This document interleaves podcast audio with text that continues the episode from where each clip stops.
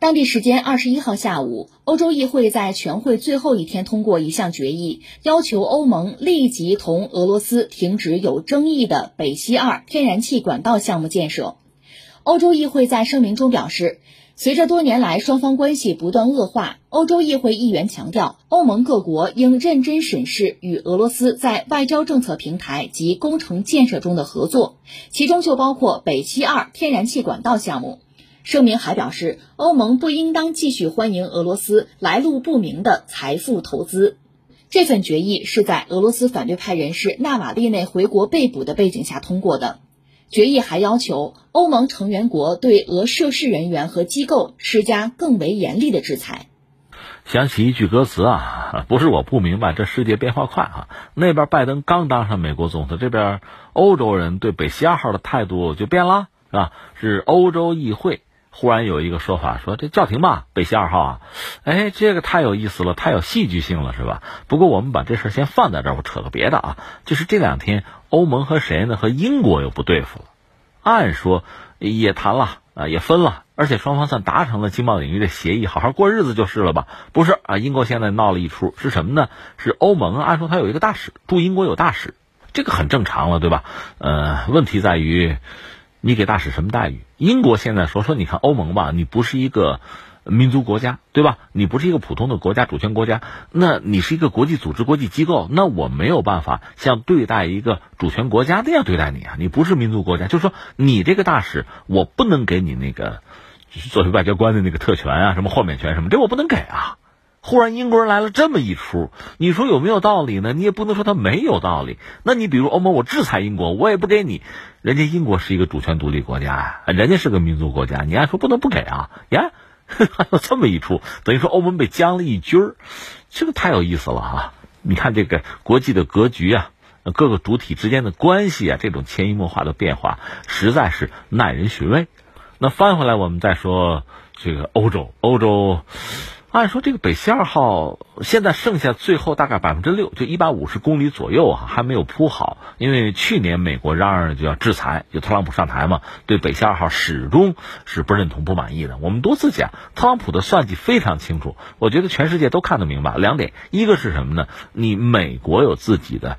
能源方面的利益，它的页岩油、页岩气现在是一个纯粹的出口国，它是要打入国际市场的。如果欧盟能用我美国的，不用俄罗斯的，那当然很好了。一个是我美国商人赚钱，一个是打压了俄罗斯的经济，这不很好吗？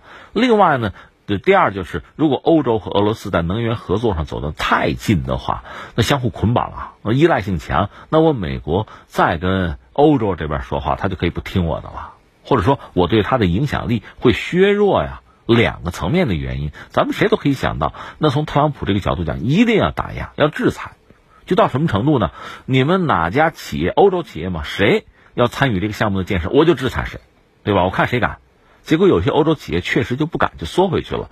俄罗斯说：“我有。”那你说这个铺管道、铺管线，我也有相应的船，我来，你来，你来，你多什么了？那美国说：“那我就制裁你吧。”这是目前这个状况，也就差个一百五十公里了，百分之六。今年按说可以大功告成，所以真是就差这最后一哆嗦了。尤其是对于俄罗斯、对德国来说，那还是很重要的，就是顶住美国人的压力，把这事做成。原来就这么想的，而且呢，这特朗普不下台了吗？一般认为拜登上台对欧洲人，包括对德国呢，是不是比以前要温柔一点，对吧？多少讲讲礼貌，文质彬彬一点。本来是这样一个期待，但是现在是欧洲方面，欧洲议会说叫停，叫停，停下来。那这就太耐人寻味了。你看，刚才我们讲到了，其实欧洲和俄罗斯之间在能源合作是由来已久的。那就目前啊，我们就说两个百分之四十，一个是德国，它的能源的对外依存度很高的，到不了百分之七十也是百分之六十大几。那么对俄罗斯呢，百分之四十左右。另外就是欧盟对俄罗斯能源的依赖大概也是百分之四十。虽然说不到一半的百分之四十要没了，你想，就现在这冬天你怎么过？这是很直接的一个问题。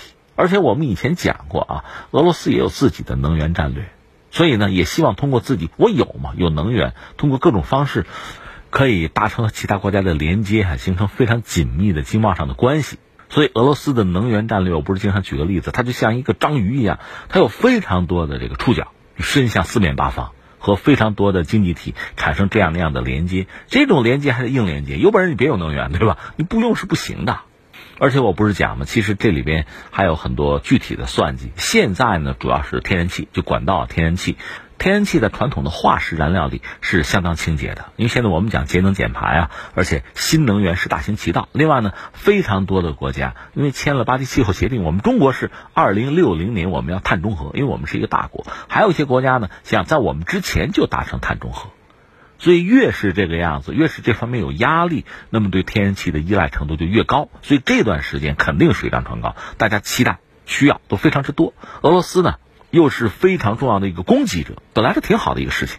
嗯，从将来看呢，嗯，大家使用非化石的燃料，比如德国吧，二零三八年火电就不要了，对吧？彻底就不要了。它有非常明确的规划。从将来讲呢，像新能源啊，可再生能源这个成为主流，所以到时候包括天然气在内的化石燃料可能就会淡出历史舞台。不过到那个时候，这个管线依然有用，因为经过一些技术处理吧，它可以输送氢。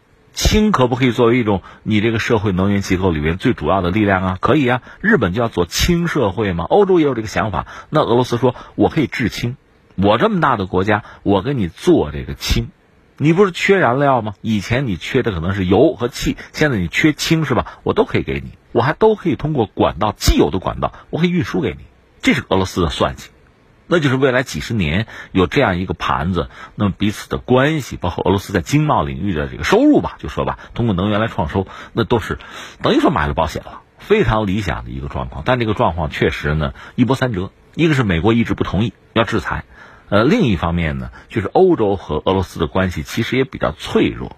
你说需要吧，真是需要；你说关系好的很嘛，也不至于，双方多有提防。而且经常闹出一些插曲来。前两天最著名的就是那个俄罗斯的反对派啊，纳瓦利内，不是号称中毒吗？去德国治疗，一回到俄罗斯被抓了。那么欧洲很多国家说把人放了，把人放了，要不然我们是吧？要不利于你，就开始威胁。现在呢，呃，欧洲议会直接站出来说，咱们把这个项目停了吧。停这个项目呢，按说在这个关键的当口，显然是和拜登上台有关系。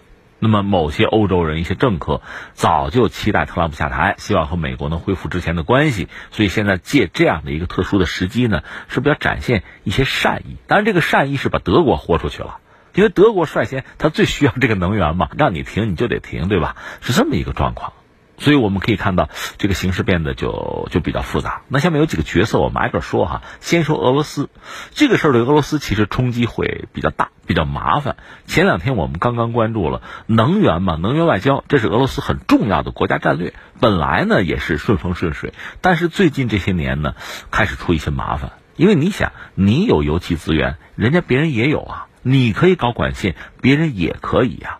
你通过管线可以拉近和某些经济体的这个距离哈，就捆绑啊合作，还有人也想这么做呀。所以我们看到，比如阿塞拜疆那个土耳其西那个事情，我们前两天聊到。另外呢，美国美国的能源，哪怕是这个液化天然气，用船我运到欧洲来，现在终于这个事儿也达成了。份额咱们先不说，至少是万里长征走了第一步。所谓良好的开始是成功的一半，对吧？这个对俄罗斯原来。都在他手拿把掐的这个，实际上一个地缘政治战略里边，他占了一个非常重要的这么一个角色，有非常好的覆盖哈。原来他的这个主战场居然出现了一些新的旋律，有可能被别人瓜分，至少产生了多家博弈的局面。就原来他一股独大，这个格局已经被撼动了，这本来就不是什么好消息。现在如果北溪二号真的被叫停或者复工遥遥无期的话，那对俄罗斯意味着什么？那战略空间就被挤压了。你要知道，战略空间有的时候是在地缘政治上哈，你可以看到，有的时候是在其他的维度啊。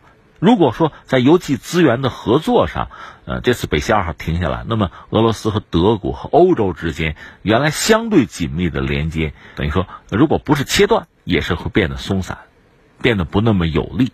那这对俄罗斯它的国家战略。对，二零二一年开始，他在全球范围内吧，呃，以一个大国的身份施加影响力，这肯定都不是什么好消息。那至于欧洲呢，现在就更有意思。我们看到，一个是默克尔作为德国的掌舵人吧，他确实还有他自己坚定的态度。一个呢，北溪二号他不打算改变自己的判断，还是要搞完，因为这个对德国来讲至关重要。第二个呢，他自己快退了，快要退出政治舞台了。即使他有很坚定的政治信念，那还得要看他的继任者能不能和他有同样的思维模式，有同样的逻辑和答案，这是很关键的。到继任者改弦更张的话，他就算白折腾了。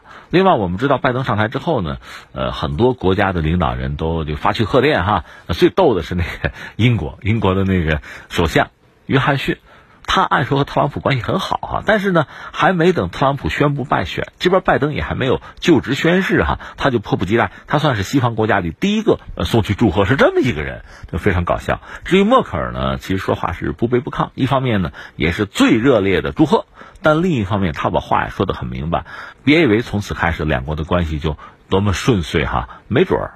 其实默克尔是个实在人，他的话说的特别实际，就是北溪二号，北溪二号是一个特别直接的一个问题，就摆在大家面前，德国和欧洲和欧盟的关系，德国和俄罗斯的关系和美国的关系，那么俄罗斯和欧盟和美国和德国的关系，就这些关系，其实恐怕真的是需要重新梳理。默克尔呢？我想他的态度很明确，只不过他的继任者能不能有他这么坚定和自信，就不好说了。那翻回来再说拜登，拜登呢是当然有从政经验了，他原来是奥巴马的副手嘛，是副总统嘛，所以当年处理和欧洲和俄罗斯的关系，他也是有相当的经验、有体验吧，有实践。那现在面对这个局面呢，其实这事儿也把他局限住了。因为这个事儿很直接、很明确，就是北溪二号，你就说你同意还是反对吧？你要不要制裁吧？就这些问题，大家都给逼的，只有两个选择：干还是不干，退还是进。所以这个局面吧，其实真的不太好办。所以这对政客们、对政治家们，这个智商啊、能力啊，这是一个很直接的考验。